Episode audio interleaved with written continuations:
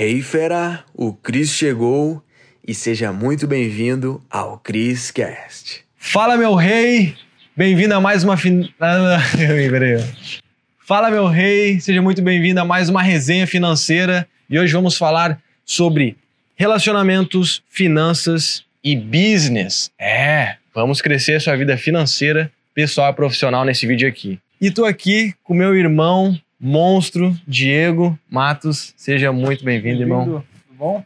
Pô, esse cara aqui eu conheço há vários anos e é um cara que. Pô, Diegão, se apresenta e vou deixar tu falar porque tu é um cara muito bom com as palavras, mas conta só um pouquinho da tua história, assim, de forma mais simplificada pra galera saber.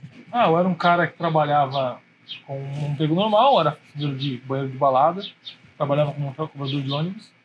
Tive um insight, estudei pra caramba e comecei a, traba- a, a investir eh, minha vida baseada em conquistar mulheres. Era conquistar mulher, conquistar mulher e fui desenvolvendo habilidade e métodos que me proporcionavam conhecer mulheres na rua, no shopping, no metrô, na livraria e beijar elas nesse ambiente. E fui ensinar os caras sobre isso, né? Os caras tímidos. Deu certo, criei um primeiro canal no YouTube. Depois que estava numa boa relevância, tive outro canal no YouTube. Eu comprei um canal que estava jogado às traças. Não, não.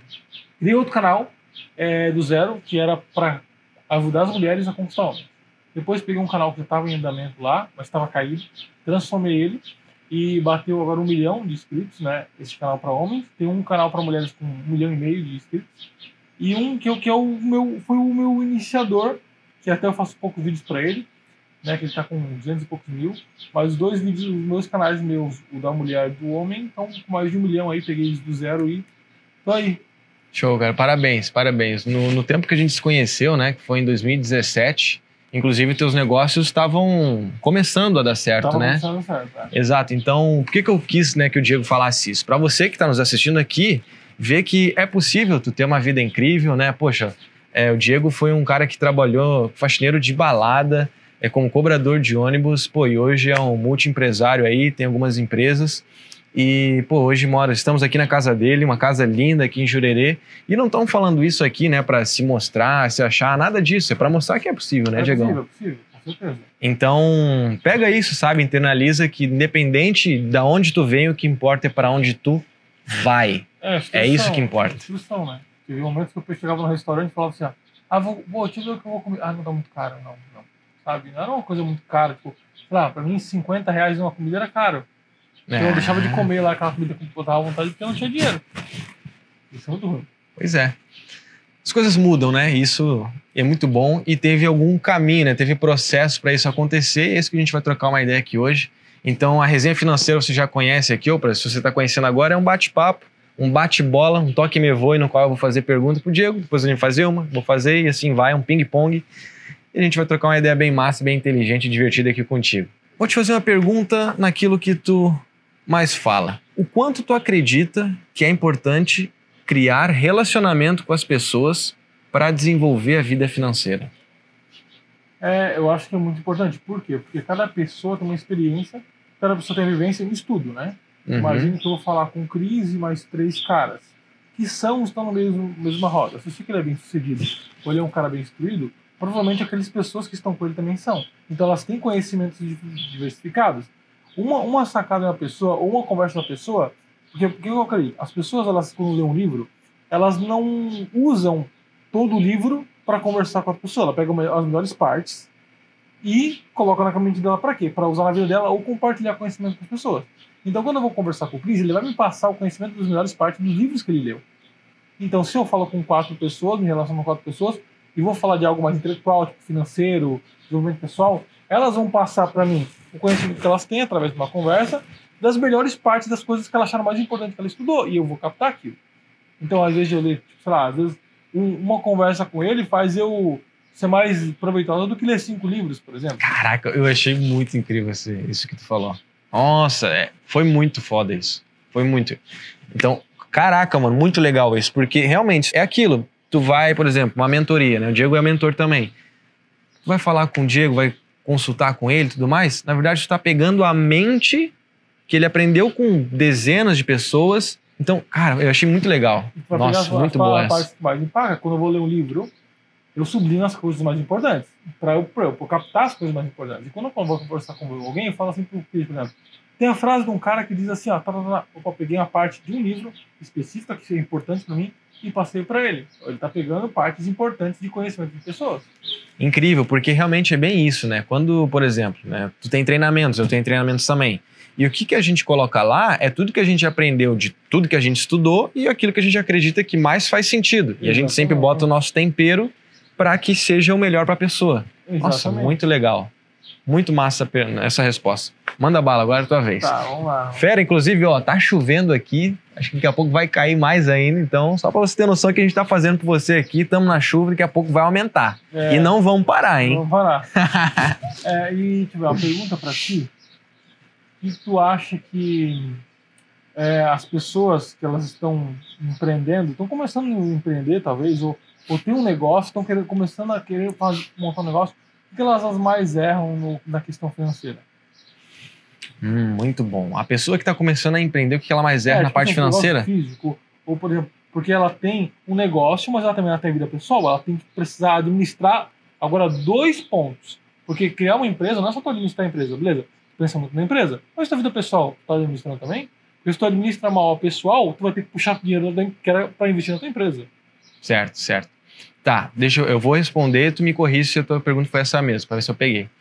O que eu vejo, a pessoa que quando ela está empreendendo, né, ou seja, nós temos o lado pessoa física e pessoa jurídica, ou seja, a empresa, ou seja, Cris e a empresa. Qual que é a parte mais importante? É a da empresa. Por quê? É a da empresa que traz a renda para pessoa física. Então, onde está o problema? A maioria das pessoas, não, maioria não, mas quem os erros comuns é que a, pe- a pessoa pensa que o- todo o dinheiro que vem da empresa, ou seja, lucro, às vezes ela pega tudo traz para a pessoa física. E da onde traz o maior crescimento de uma empresa? É do reinvestimento. Então, esse é um erro que eu vejo que é muito comum das pessoas não saberem muito bem dividir pessoa física e pessoa jurídica. O que mais importa? Eu vejo que a pessoa tem que dar mais atenção para a pessoa jurídica, porque é de lá que vem a renda para a pessoa física. E o cuidado da pessoa física é que ele não sugue tudo que vem da pessoa jurídica, porque senão vai quebrar esse crescimento. Outra coisa muito comum que muitas pessoas erram é a divisão do que, que é pessoa física e o que, é pessoa jurídica. As pessoas começam a passar tudo no mesmo cartão, e aí começa, poxa, o dinheiro da empresa começa a gastar na vida pessoal, fica um, um bolo, e isso acaba prejudicando até para a pessoa criar uma futura sociedade ou, quem sabe, vender a empresa, porque isso tem que estar bem dividido pela parte contábil também. Então, são alguns erros comuns que eu vejo de pessoas. É, eu tenho, eu tenho um cartão de crédito da empresa, cartão de crédito pessoal. Né? Então, Eu- ou seja, Uhum. eu divido o, participante da minha empresa, então eu vou lá, gasto, porque daí tu consegue ter as duas faturas e consegue saber o opa, esse é gasto da empresa, então tem que investir na empresa. No gasto físico, é aqui, ó, sabe controlar melhor. Exato. Eu conheço muita gente, né, que está empreendendo faz pouco tempo e eu vejo que isso é comum, sabe? A questão de usar o cartão de crédito ambos para a mesma coisa e aí acaba se confundindo. Sim. Então, isso, esses dois erros eh, são coisas que a pessoa tem que Principalmente cuidar bem. é organizado, não sou um cara muito organizado, por exemplo. Então tem problema de organização. Então, pra mim, tem que ter isso. Uhum. É porque é uma forma muito mais simples, né? Por exemplo, se eu gastar na empresa é da empresa, se eu gastar pessoa física, pessoa, pessoa física. Então, a fatura do cartão de crédito acaba nos ajudando a trazer clareza. Porque tu vai ver lá, ela tem um fechamento, né? Então, ou seja, ela trabalha mensalmente como a nossa vida financeira, né? A gente ganha mensalmente. Então, isso acaba trazendo uma simplicidade no controle. Sabendo usar o cartão de crédito, nossa vida financeira evolui bastante. Isso é muito bom. Maravilha, então é minha vez, né? Diegão, uma pessoa que quer fazer network, ou seja, ela quer conhecer mais pessoas para se conectar e naturalmente quando a gente se conecta com pessoas, né, através de network, mais oportunidades são geradas. O que que tu, que que tu acredita que uma pessoa pode fazer para fazer mais network? Cara, é, seria muito óbvio, óbvio eu falar que tudo se resume em conhecer pessoas, né? Uma pessoa que conhece desconhecida, aí vai conhecendo outra, outra, outra. Uhum. Mas uma das coisas que eu aprendi a fazer, que eu, esse verão, inclusive, eu fiz, foi eventos na minha casa. Ou seja, eu fiz uma festa na minha casa, uma pessoa chamou um monte de pessoas e eu fiz um grande network. Porque as pessoas, elas querem se divertir, elas querem, entre- ela quer entretenimento, né?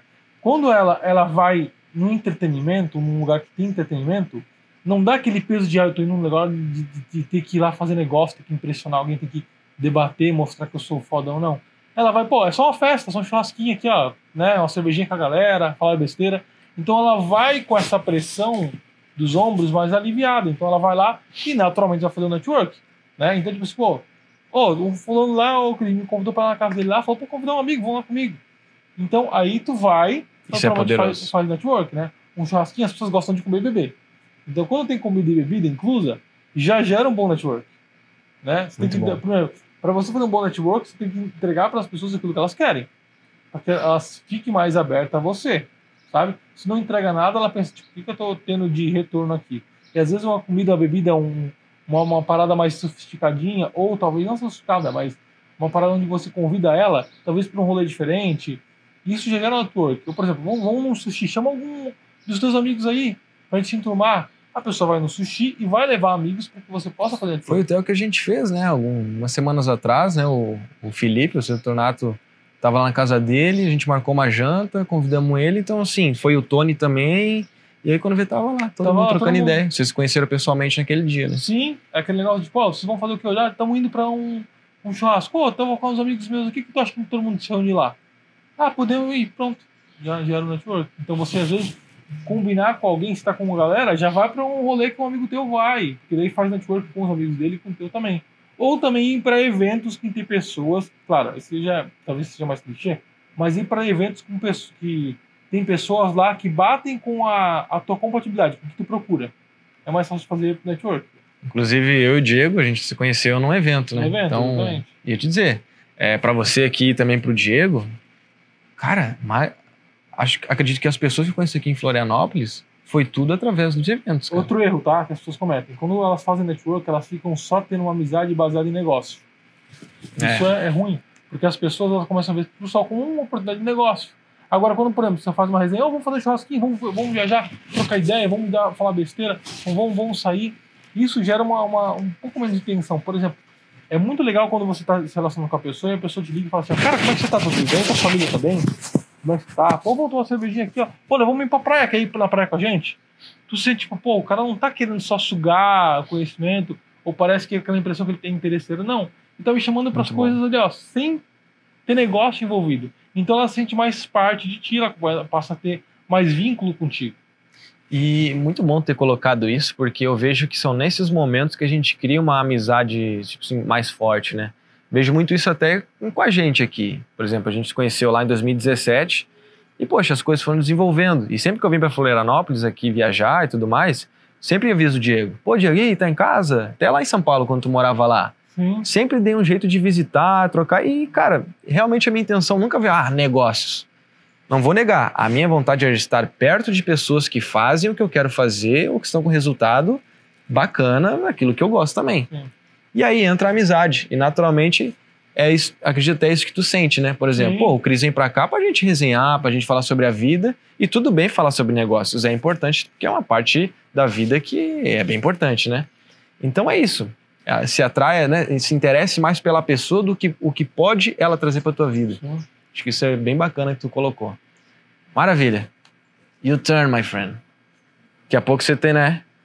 Mas vai lá, última pergunta então, que a gente tem que sair daqui a pouco. Bom, quais foram os, os contras para ti no meio do caminho, que tu acha que, tu- que as pessoas vão enfrentar quando elas vão precisar é, ter essa, essa, esse empenho de organizar a vida financeira? Porque tipo, assim, as pessoas veem isso como tipo assim, pô, parece tudo fácil, né? Beleza, vou organizar a vida financeira, vou começar a ganhar mais dinheiro.